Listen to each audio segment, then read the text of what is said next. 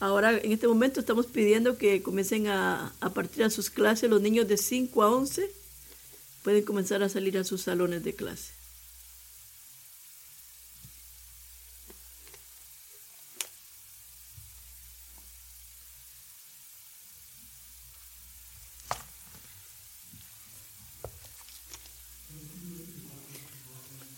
Por favor, hermanos, eh, abran sus Biblias en el libro de Tito. Ya se me hace tan raro decir eh, el libro de Deuteronomio. El libro de Tito en esta mañana. Antes de empezar esta mañana, quiero brevemente darles gracias por la manera que ustedes han respondido a la predicación de Deuteronomio y sobre todo la manera que todos ustedes respondieron el domingo pasado. Eh, cuando Josh se paró y pidió que pasaran a las personas que estaban lidiando con una situación de enfermedad, una situación especial. ¿Y cuántos de ustedes inmediatamente pasaron al frente y dijeron inmediatamente, yo necesito oración? Yo creo que Dios quiere que hagamos eso más y más, hermanos y amigos aunque todo está planificado, estructurado, de, en cierta forma formal, pero también la manera que nosotros ministramos unos a otros, especialmente la oración. Así que aunque en esta mañana quizá haya un llamamiento similar a ese, siempre vengamos expectantes, siempre vengamos expectantes de que Dios nos dé la oportunidad de orar unos por los otros o pedir oración hagámoslo parte nuestra. Gracias por hacerlo, iglesia.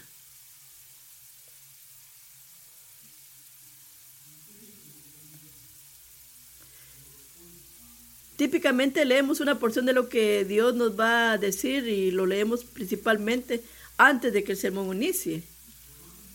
Pero eso no lo vamos a hacer esta mañana, pero sí quiero recordarte, ¿por qué es que no queremos hacerlo esta mañana? Porque queremos ser claros, que la palabra de Dios es de un calibre totalmente diferente de las palabras que yo como hombre explico. Si yo soy un, si yo soy un predicador fiel, ¿qué palabra debo comunicar? Yo comunico la palabra de Dios. Pero la palabra de Dios es la que nosotros escuchamos cada mañana. Así que, aunque doy gracias por los que nos leen las escrituras cada mañana, pero ahora llegando a Titus, quiero darle un poquito de introducción a lo que se llama el libro de Tito. Así que este mañana va a ser un poquito diferente. Una de las críticas más comunes a las iglesias y libros, posturas cristianas, es que son legalistas. ¿Ha escuchado usted antes? ¿Ha sentido eso usted? No estamos exactamente seguros de lo que significa esa palabra pero sabemos cuando la sentimos, la sabemos. Si algo se siente muy estricto, muy difícil, o quizás no, no enfatiza lo que yo quiero hacer, o enfatiza obediencia o aceptación, eso es legalismo. ¿Por qué es malo el legalismo? Porque Jesús se trata de gracia. Se trata de aceptar las personas tal como lo son. Si algo se siente amable, debe ser la gracia que haría esto. Pero si algo se siente inflexible, eso es legalismo que promovían los fariseos. Amamos eh, ponerle etiquetas a algo como legalismo. Pero amigo, la perspectiva que acabo de escribir es, un problema tremendo. Porque hay unas verdades en eso, pero hay muchos problemas. Porque entiende completamente mal tanto el legalismo como la gracia. ¿Qué es legalismo realmente? Es algo que nosotros le ponemos etiqueta, lo prohibimos,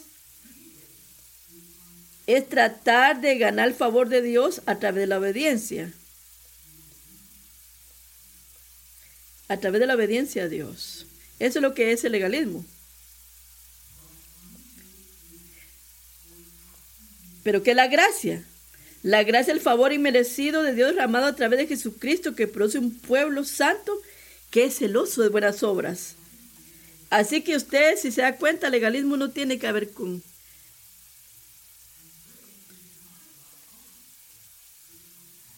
Pero la gracia tampoco significa que nosotros digamos a las personas, está bien así como tú estás.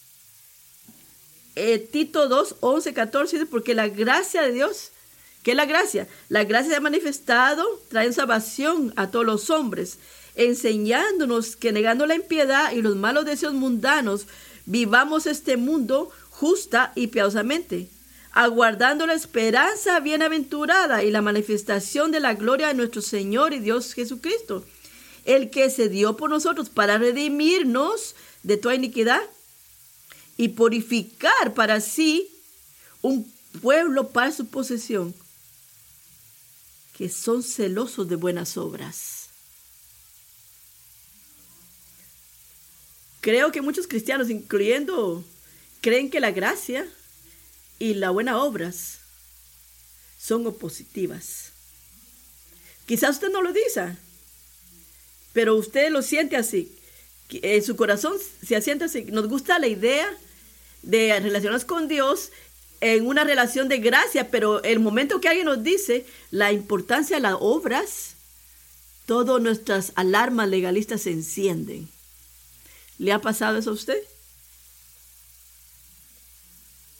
Pero amigo, escúcheme bien esta mañana. Quizás pues esa sea la parte más importante que necesita llevarte hoy día de todo este sermón. En el reino de Dios, el, el reino de Dios, la gracia y las buenas obras no son cosas separadas, no son opuestas, son inseparables, son gemelas. No puedes desconectarlas.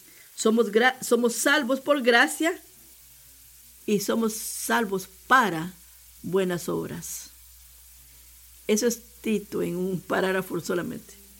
Y por eso es que estoy muy, muy contento y emocionado de esta semana. Vamos a empezar una serie de siete semanas donde dice que si la, salvación está presente, las buenas obras le siguen. Y donde no está la gracia, donde no hay buenas obras, hay ausencia de gracia. Y aquí Tito nos explica esa conexión. Quizás usted dice, Mateo, Mateo, quizás yo he pensado que están opuestas, pero no siempre entiendo ¿Cómo es que están conectadas? ¿Cómo, cómo, cómo es que puedo trabajar con estas dos cosas? Pero se, se sienten como son dos cosas separadas, que no están impactando una a la otra. Yo a veces lo he sentido así. Por eso es que Tito es muy eh, práctico. Nos va a enseñar el Evangelio de la Gracia.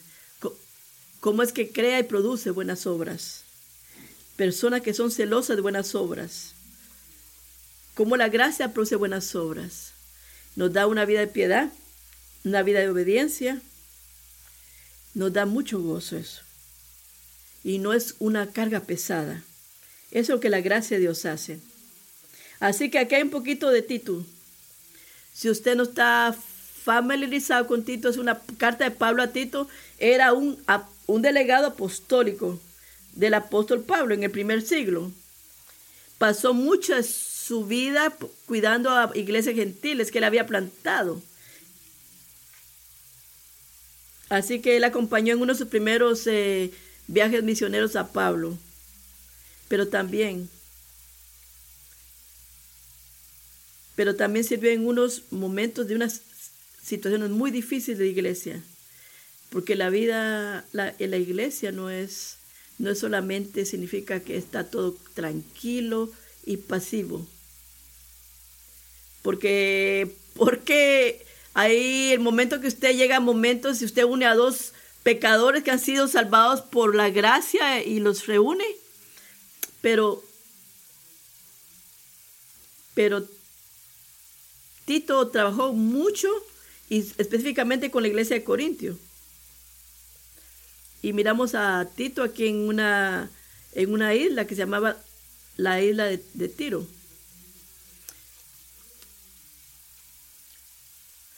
Así que Pablo comienza aquí y le dice que quiere que ponga en orden cosas, porque habían falsos maestros que estaban queriendo contaminar la iglesia de Corintios. profesaban que creían a Dios, pero estos maestros negaban la fe a través de sus obras, porque hacían todo lo contrario. Pero lo que sabemos, que estos falsos maestros estaban separando a los verdaderos creyentes, creyentes eh, poniendo una base falsa y se los estaban quitando y Pablo quería solucionar esto. Así que Pablo le encarga a Tito. ¿A qué le encarga? Que, que enseñe lo que va de acuerdo a qué? Que enseñe lo que va de acuerdo a la sana doctrina. ¿Cuál es el corazón de la sana doctrina? No es para que se pudieran pegar en la espaldita un, golpecito, decir, oh, tenemos un tremendo eh, declaración de fe.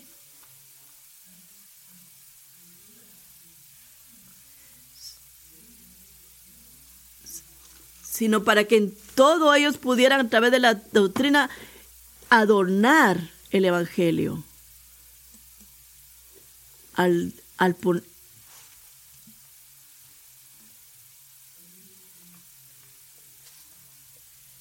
el punto básico de Pablo aquí es que donde la sana doctrina está presente, la buena obra le sigue.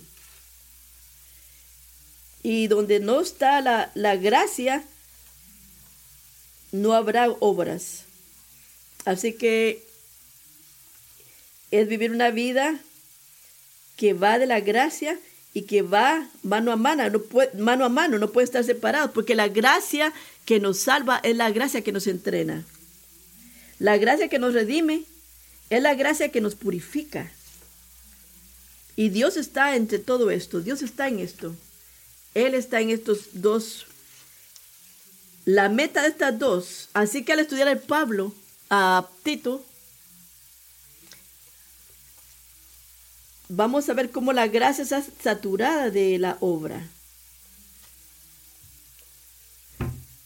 Es la gracia, es la gracia el modelo que Pablo modeló en su ministerio. Es la gracia y ministerio que Dios nos llama a demostrar. Y aquí es donde Pablo empieza en Tito capítulo 1, del verso 1 al 4. Vamos a leerlo ahora, hermanos. Tito 1, verso 1 al 4.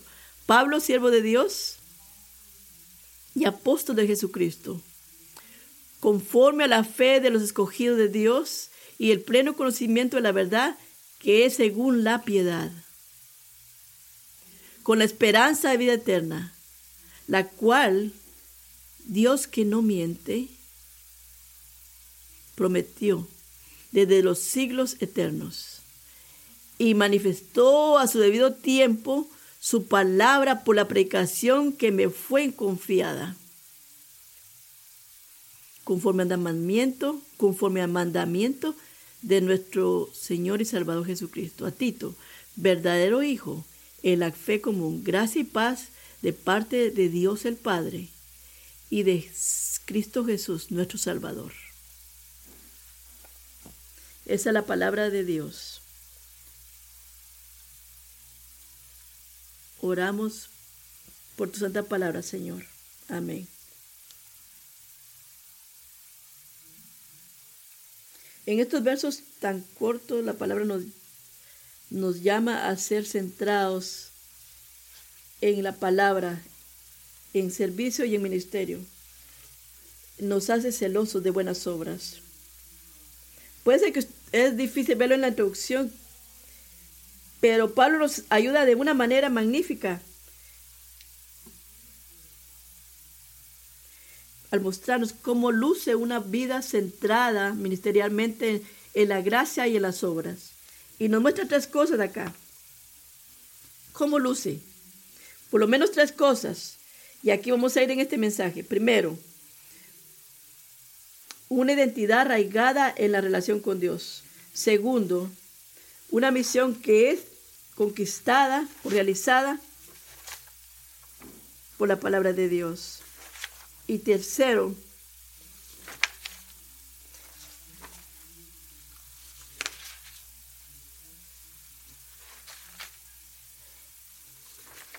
Vamos a iniciar con el punto número uno y estamos aquí nomás empezando.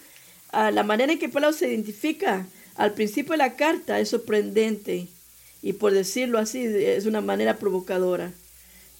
Pablo, siervo de Dios, siervo de Dios. No está hablando de ser alguien que generalmente es útil para Dios Quizás eso pensamos nosotros sobre ser un siervo. Él está hablando realmente de ser propiedad de Dios. Eso es la palabra que se usa en griego para decir siervo esclavo. O un siervo eh, esclavo. Cuando Pablo desea identificarse, eso es lo que primero debe venir a la mente. ¿Quién soy yo? ¿Quién soy yo? Soy un siervo de Cristo. Siervo de Cristo. Su pasado no era el corazón de su entidad. Su éxito vocacional no era el corazón de su entidad. Como otras personas pensaban de él, lo, cómo se relacionaban otros con él. ¿Dónde está su entidad? Era su relación con Dios, como un siervo, como un esclavo de Dios. Ese era el corazón de lo que él sentía. Vea cómo lo describe aquí Paul Harris.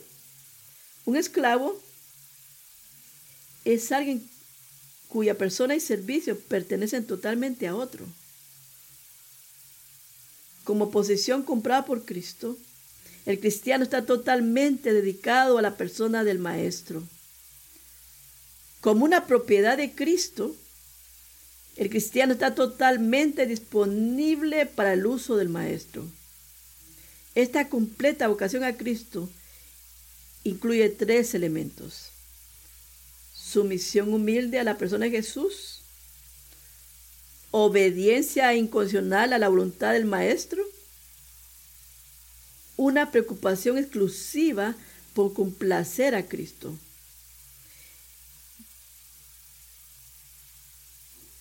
Y esta, y él escribe así, fue la magnífica obsesión de Pablo el apóstol. Amigos, ¿qué es lo que podrían decir otras personas de que es la obsesión suya? ¿De qué usted está más apasionado? ¿Qué es lo que más le causa a usted gozo? Que cualquier otra cosa en su vida. ¿Qué es lo que eh, eh, es lo que, eh, qué es lo que sea que usted piensa? Esa es la identidad suya.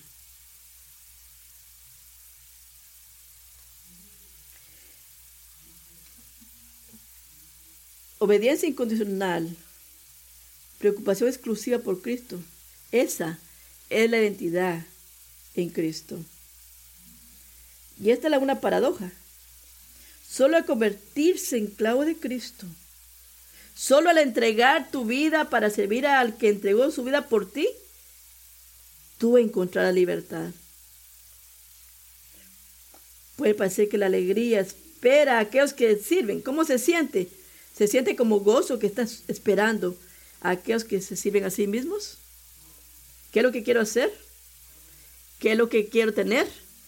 Pero nunca será suficiente siempre terminarás envidiando más aprobación, más éxito.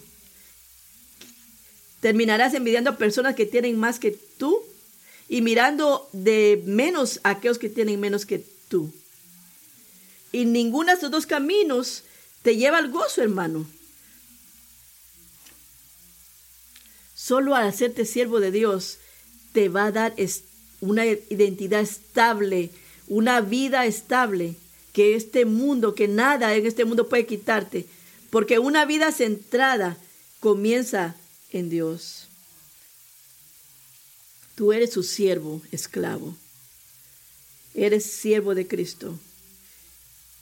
Y tú no existes cristiano para servirte a tu compañía, a tus clientes, a tu novio, a tu esposa, a tus niños o ni incluso a tu iglesia. Existes para complacer a Dios, a Dios únicamente. Nuestro sentido de, centralidad, identidad, empieza en Él. Pero como siervo de Dios, ¿qué es lo que somos encargados de hacer acá? Aquí dice Pablo, siervo de Dios y apóstol de Jesucristo, ¿qué es lo que se les encarga a los siervos de Dios? ¿Con qué encargos le dio Dios a Pablo? Somos enviados. Somos enviados. No en una manera apostólica como Pablo lo fue. Somos enviados como aquellos que han sido confiados y enviados con el Evangelio de Jesucristo. El mismo Evangelio con el que Dios encargó a Pablo. Esa idea que, escúchame aquí, es, aquí que la primordial trabajo tuyo como creyente es, esconderte, ¿no es eso?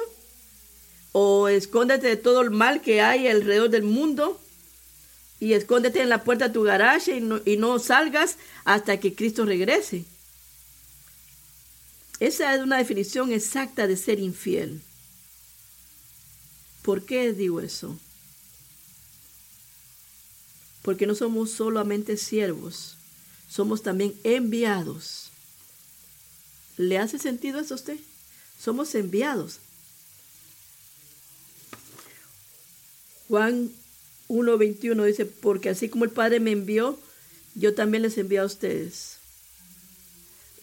¿Nos envía a qué Jesús? Veamos Mateo, Mateo, y mire lo que dice, ve discípulos Trae gente a mí. Diles que, em, enséñales que me sigan. Y, ¿Por qué? Porque somos embajadores de Cristo. Como que Cristo o Dios mismo implorara atrás de nosotros.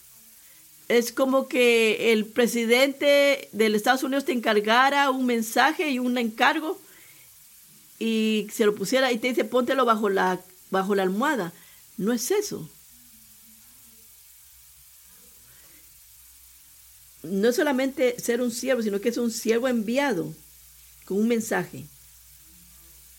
Así como el Cristo resucitado envió a Pablo, también los cristianos son enviados. Y eso significa algo, hermano. Así que esto significa que no esperamos por oportunidades.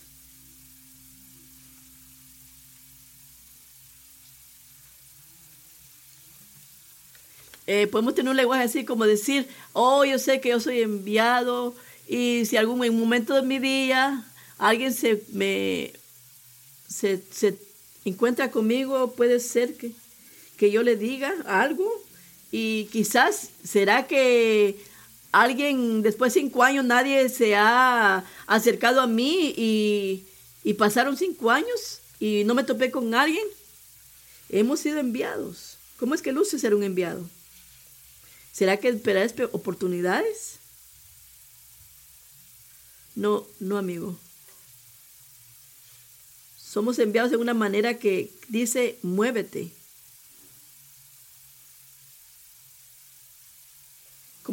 Como, Pablo lo hizo. ¿Será que es, correr hacia ellos cuando estamos en el parqueo? Invitarlos a que caminen al, perro, tu perro con ellos hacerles una comida, invitarlos a una cena, o quizás cuando están parados ahí cerca uno del otro, ir a ver a jugar los niños juntos eh, que están jugando el soccer y verlos jugar, hacer una conversación. ¿O será que ir a mi casa, decir yo y yo únicamente? También servimos a las personas que tienen el mismo maestro que nosotros tenemos. Esperamos tener oportunidades para hacer, eh, crear situaciones espirituales. Lleva a una pareja de un matrimonio, llévalos a comer. ¿Lo has hecho? ¿Lo has hecho? Podrías decirles, ¿cómo puedo orar por tu matrimonio? No, no, necesariamente necesitas estar en una misma edad o en una misma etapa de vida con otras personas. O trae a un eh, hermano, hermana soltero y pregúntale cómo puedes orar por ellos. No le preguntes eh, a quién estás, con quién estás saliendo. Solamente pregunta cuál es la área donde tú creas que más necesitas que ore por ti y anímalo. Anímalo. Somos enviados como siervos nos movemos, nos movemos hacia aquellos, hacia aquellos, nos movemos hacia aquellos que no tienen al mismo maestro y nos movemos también a aquellos que tienen al mismo maestro. Es, es un honor, amigos, ser enviado.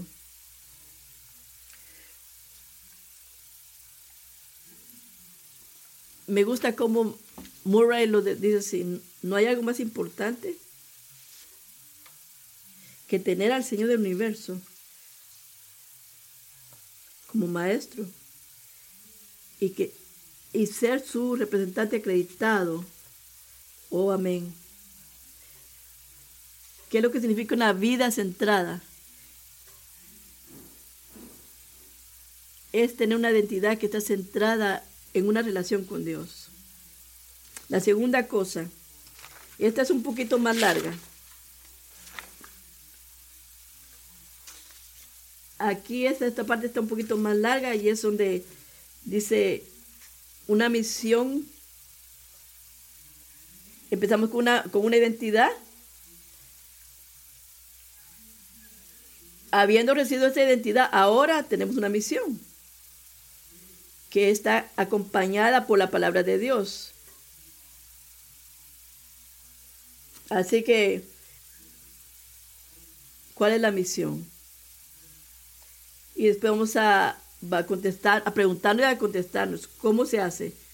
Como siervos enviados, ¿por qué trabajamos?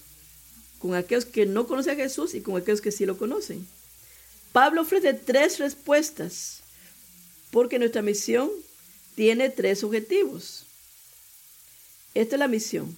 Primero, Pablo, trabajamos conforme a la fe de los escogidos de Dios por, la, por el bien de la fe del escogido de Dios. Dios eligió al pueblo de Israel para sí mismo, bajo el antiguo pacto. Todavía se dedica a traer a un pueblo hacia sí. Hoy día.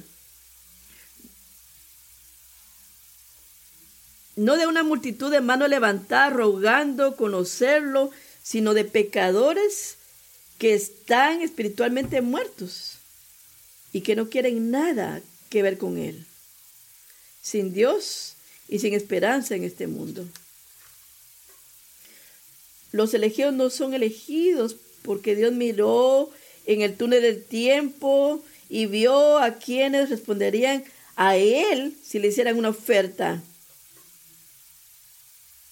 No, los elegidos, no, es lo que, no es lo que dice. Los elegidos son elegidos porque a Dios le complace poner su santa efecto en los no amados para hacerlos amados. Es Dios quien lo hace. Es su deseo, es su voluntad, es su plan. Y escoge a un pueblo, los llama, le abre sus ojos para que vea la necesidad de un Salvador y que Jesús es el Salvador que necesitamos. Así que trabajar por la fe de los elegidos de Dios significa, ¿qué es lo que significa? Ayudar a las personas que no conocen a Jesús a llegar al punto en que comienzan a confiar en Jesús. Hermanos y hermanas, oren, oren para que el 2024 no llegue al fin sin que el Señor le dé el privilegio de guiar por lo menos a una persona a la fe en Él.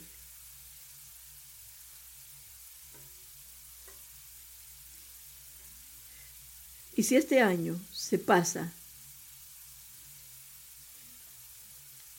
no vas a estar triste, por lo menos trata de traer una persona. Si no lo haces, por lo menos puede ser, si no lo haces, puede ser que algo está sucediendo con tu afecto hacia Dios. Porque puede ser que la misión debe ser la fe de los elegidos.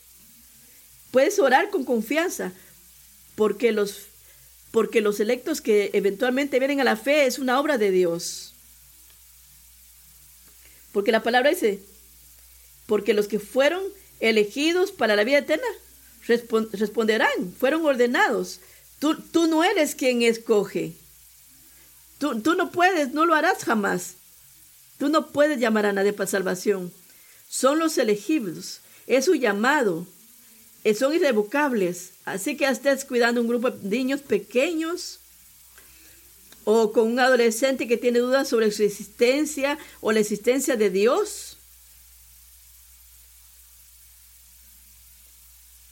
Puedes meterte en esa obra, en ese trabajo, con fe de que los elegidos, con confianza cristiano, que el Dios soberano de Dios, la obra soberana de Dios, es obra de Dios. Eso, eso significa que la causa por la que tú trabajas eventualmente tendrá éxito, porque es la gracia y la obra soberana de Dios. Esta es la segunda parte de nuestra misión, hermanos. Y Pablo sigue aquí. Seguimos trabajando al igual, por conocimiento de la verdad que conforme a la piedad. Vea aquí, hermano. Vea, esto. Aquí hay algo tan importante que se dice verdad, que se llama verdad, y que estamos supuestos a conocerla, podemos conocerla. Si usted tiene pregunta, venga a hablar conmigo. Pero por el bien del tiempo debo, seguir. Si la meta principal es conocer a Cristo, el crecer en conocimiento de Cristo es la, es la misión número dos. En otras palabras, escúcheme esto, nuestra misión no para con solamente traer a alguien a la fe en Cristo. Requiere, necesitamos que nos ayudemos unos a otros a crecer en la comprensión de quién es Él y la vida y la diferencia que eso hará en nuestra vida cotidiana. Eso es lo que el discipulado requiere, porque el conocimiento de la vida y de Cristo no es una situación de un solo momento la gente piensa así, cuando yo tenía ocho, me convertí en cristiano y desde entonces he estado bien con Jesús. Tengo el conocimiento, tengo a Jesús y gracias porque Él agarró el timón. Yo creo en eso, sí, yo confío en eso, pero hay que leer la palabra. Fe genuina no se camina así sola nos lleva, nos lleva a producir, tiene piernas, ¿a través de qué? Al crecimiento, en el conocimiento de Dios. Si es genuina, nos lleva a una fe creciente y conocimiento creciente de Dios. Hagan cualquier esfuerzo, mire, para que añadan a toda la fe virtud y a la virtud conocimiento. Esto está en 2 Pedro 1.5. ¿Qué es lo que Pablo está diciendo acá? Que un conocimiento creciente no es, no es de menos importancia que la fe inicial que usted tuvo en Jesús. Y donde y la verdad de Jesús se incrementa. Está siempre produciendo algo. Vea nuevamente en el verso 1, la verdad que es conforme al conocimiento de la verdad. ¿A qué nos lleva esto? Yo he vivido mi vida entera en la iglesia local. Esa es una profunda verdad. Pero también he notado que, muchos de nosotros, me incluyo yo, nos hemos creado unas listas mentales que yo le voy a llamar la lista 1 y la lista 2. La lista A, todas las cosas que nosotros creemos. Dios es bueno, Dios es bueno, Dios es grande, Dios es santo, Dios es justo. Y la lista, esa es la lista. ¿Tiene la lista usted? La lista B. Todas las cosas que estamos supuestos a hacer como cristianos. Amar, servir, la pureza moral, ser generosos, oramos sin cesar, deleitarnos en la palabra de Dios. ¿Quién es? ¿Quién es Dios en la lista 1 y la lista 2? Lo que nosotros hacemos. Pero muchas veces no sentimos que haya conexión.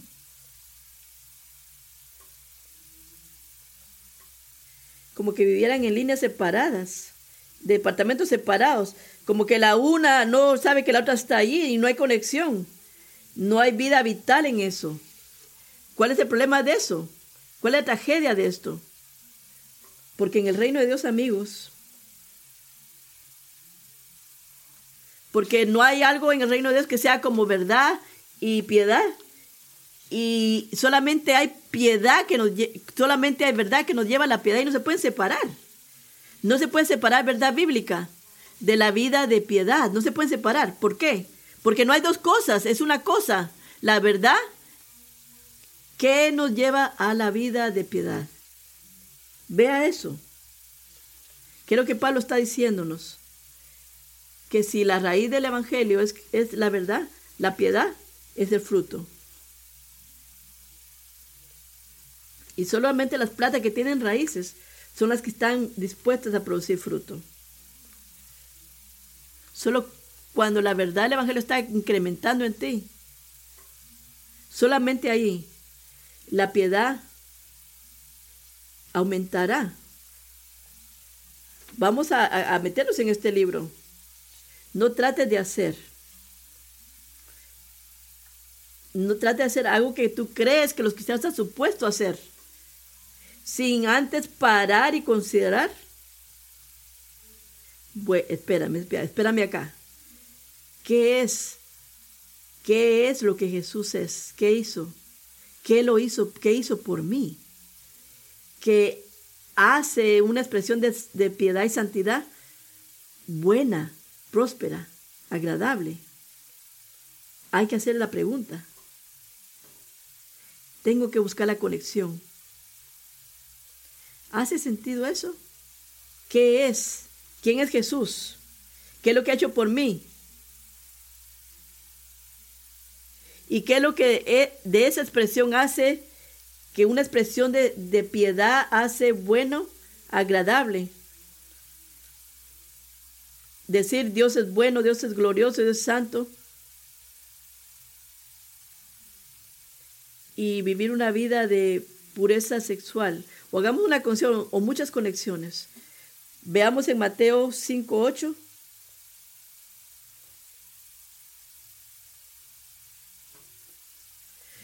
Los puros de corazón verán a Dios.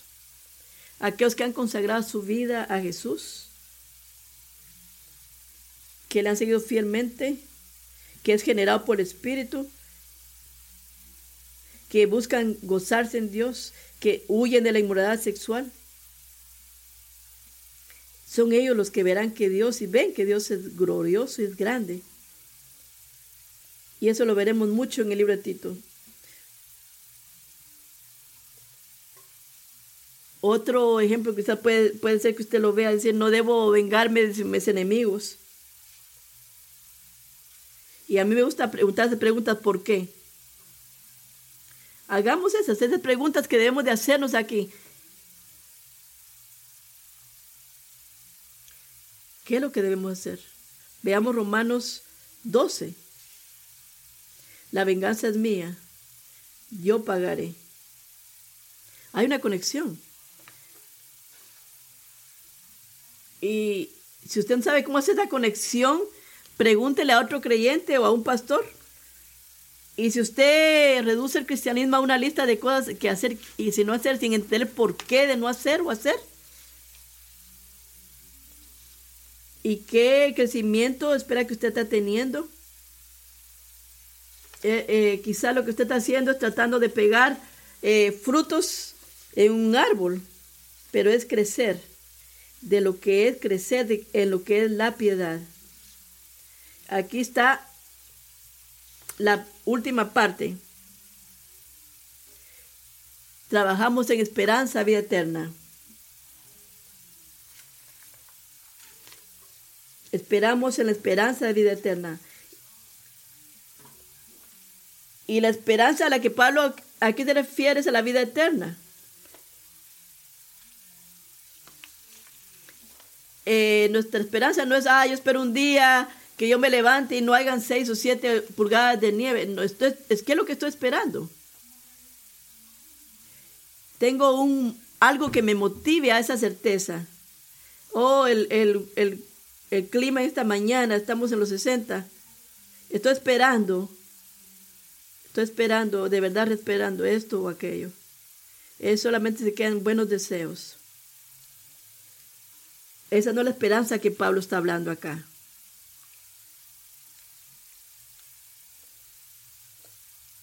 Aquí Pablo está hablando de una confianza que es expectativa o de una esperanza que espera algo en el futuro. ¿De qué? Que la vida se trata más de esperar que la haré un día más, conquistaré un día más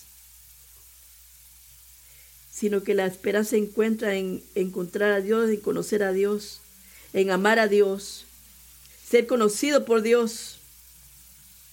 No es algo que solamente está en la tumba, sino que más allá de la tumba.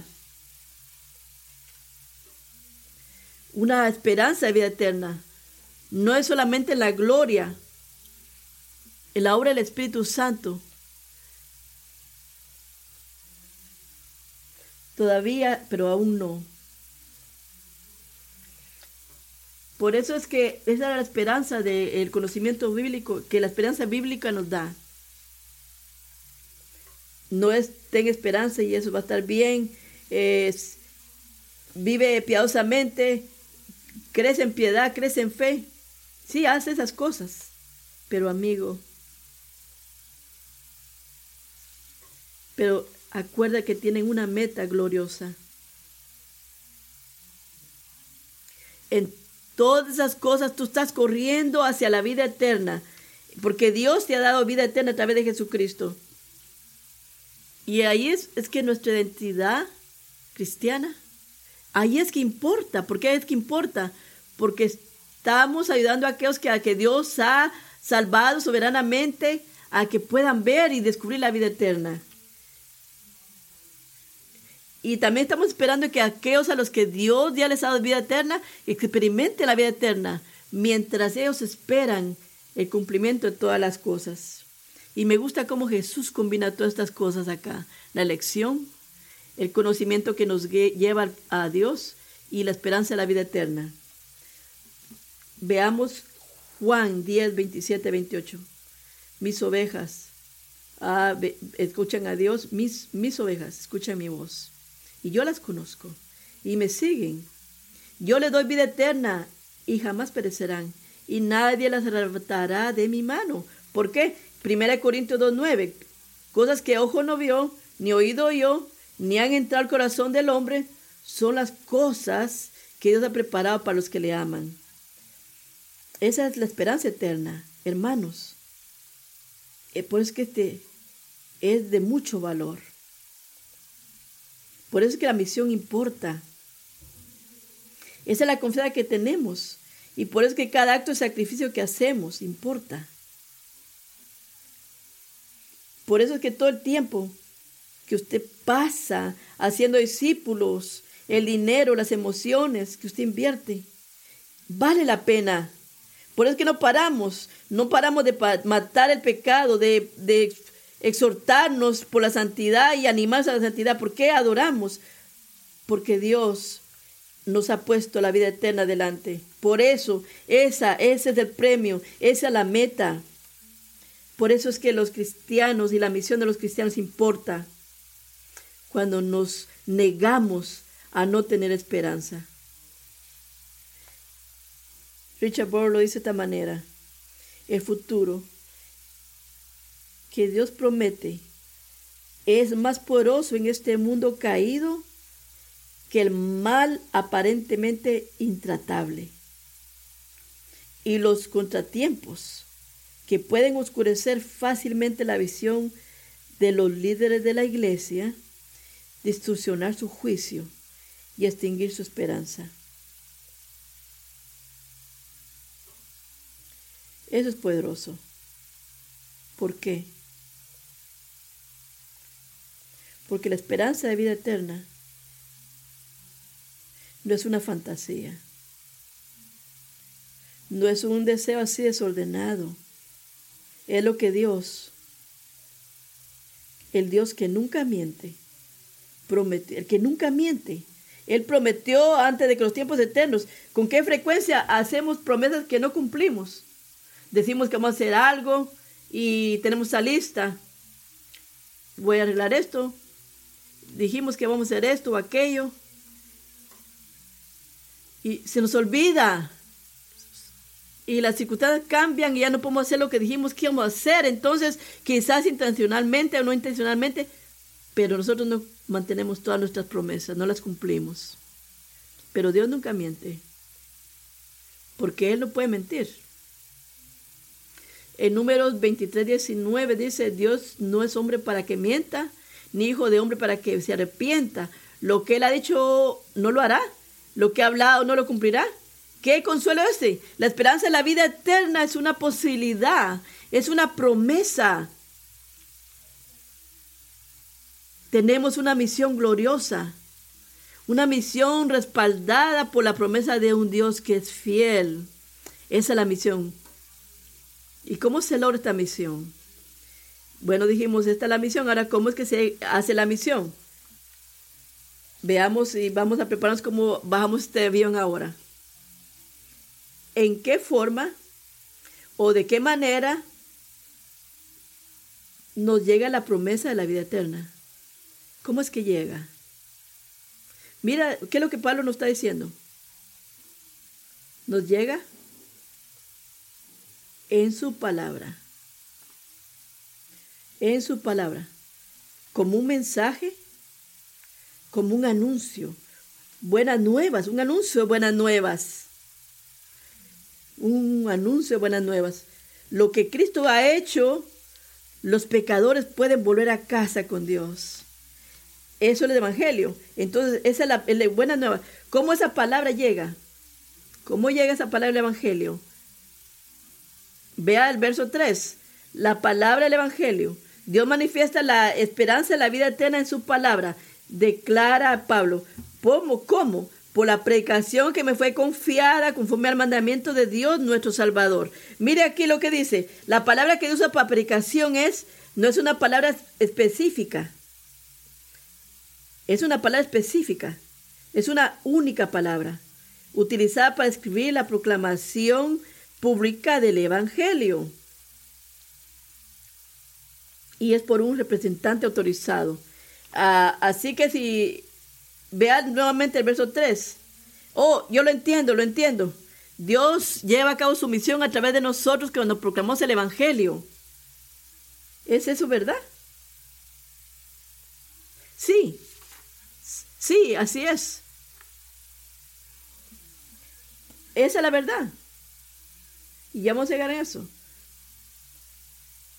Pero ese no es el punto principal que Pablo quiere hacer acá.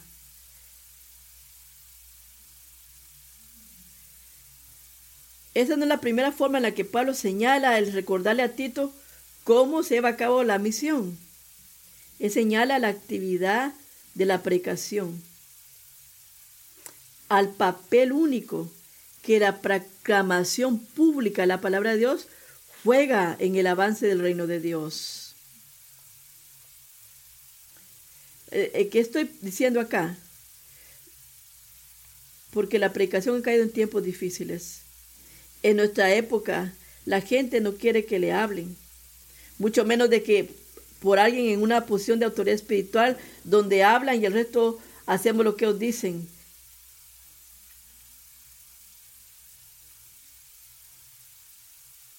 Queremos conversaciones. Queremos que nuestros pastores entren al escenario con una taza de café y se sienten y nos den consejos para vivir nuestra mejor vida ahora cinco sugerencias de cómo tener un mejor matrimonio. queremos humor, queremos entretenimiento, queremos a alguien que sea relativo a nosotros, que nos diga lo que queremos escuchar y nada lo que no queremos.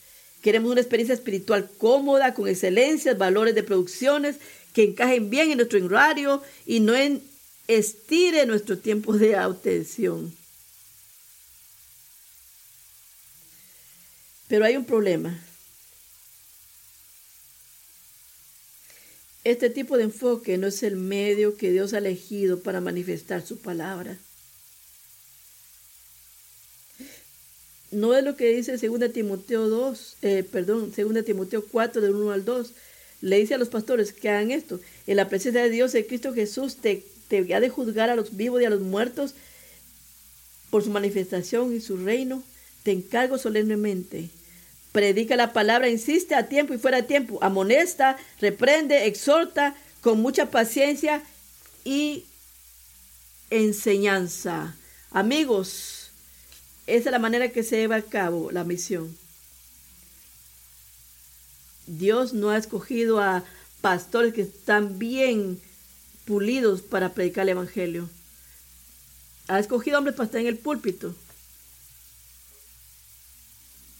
Y eso es lo que era Pablo era. Y aunque hay importantes discontinuidades entre los apóstoles que predicaron en ese entonces y los predicadores que hoy predican, la tarea esencial es la misma. ¿Cuál, ¿Cuál, es la tarea? Declarar la verdad de la palabra de Dios e inculcarla en las mentes, corazones, voluntades de los oyentes. Esa es la aplicación. Y es la tarea más importante que toma lugar los sábados por la mañana en la iglesia. Y digo eso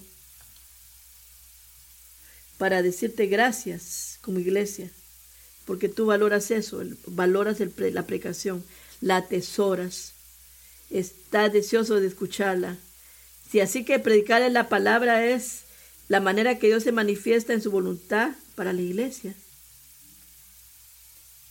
Y es la manera que Dios elige eh, eh, comunicarse. Vengamos con expectativas para escuchar predicaciones bíblicas. Vete temprano esta noche para que y mantente aquí despierto para escucharlo. No vengas diciendo, ah, voy a ver qué va a predicar Mateo hoy día. Ven y pregúntale, ¿qué tú me vas a decir a mi Señor? Quiero escuchar tu voz. Si la palabra del Evangelio que Pablo predicó por primera vez es la palabra que nuestros pastores continúan predicando hoy día a los elegidos en la fe, si recibimos la palabra apostólica tal como fue predicada el domingo y nos edificamos mutuamente con la misma palabra durante la semana, creceremos en el conocimiento de la palabra que produce la piedad. Y mientras la palabra es predicada, resonará en nuestros corazones y saldrá de nuestras bocas. ¿Qué es, lo que, ¿Qué es lo que pasará entonces? Obtendremos esa esperanza de la vida eterna y ayudaremos a otros a hacer lo mismo.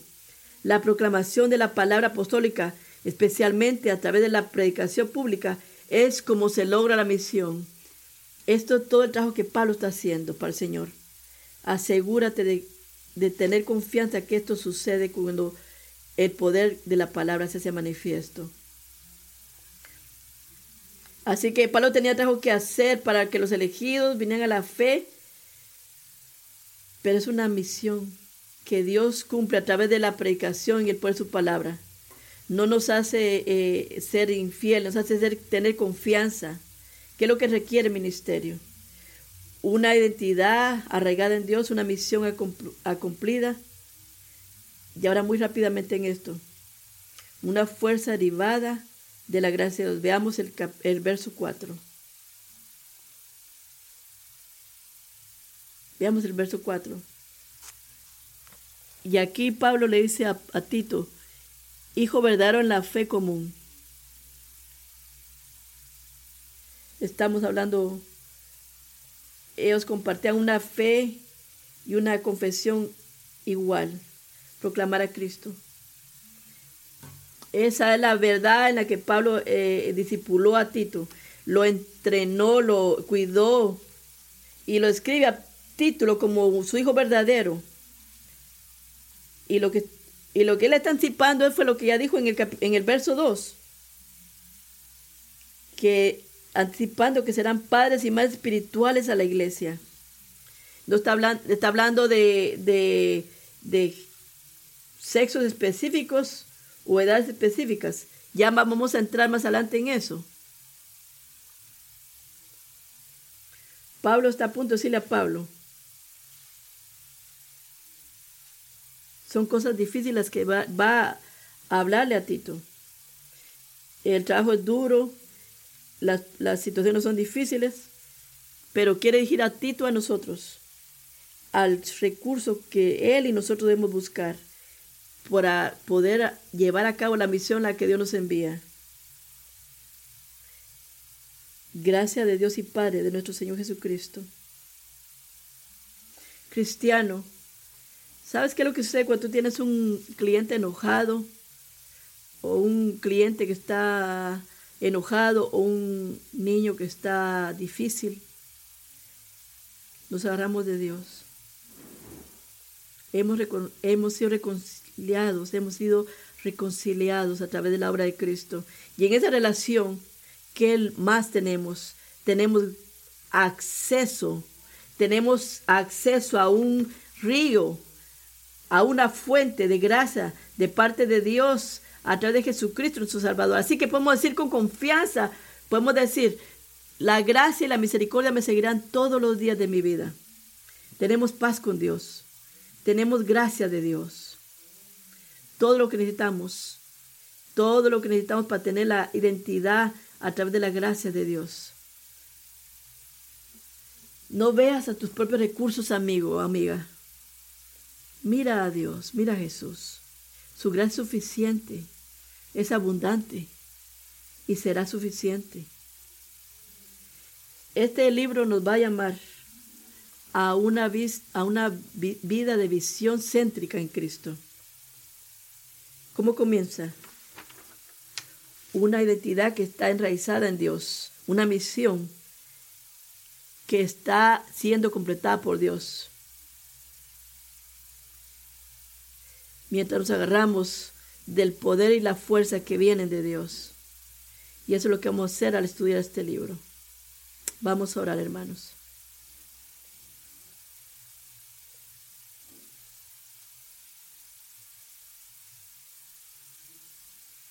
Señor, estamos agradecidos con tu palabra.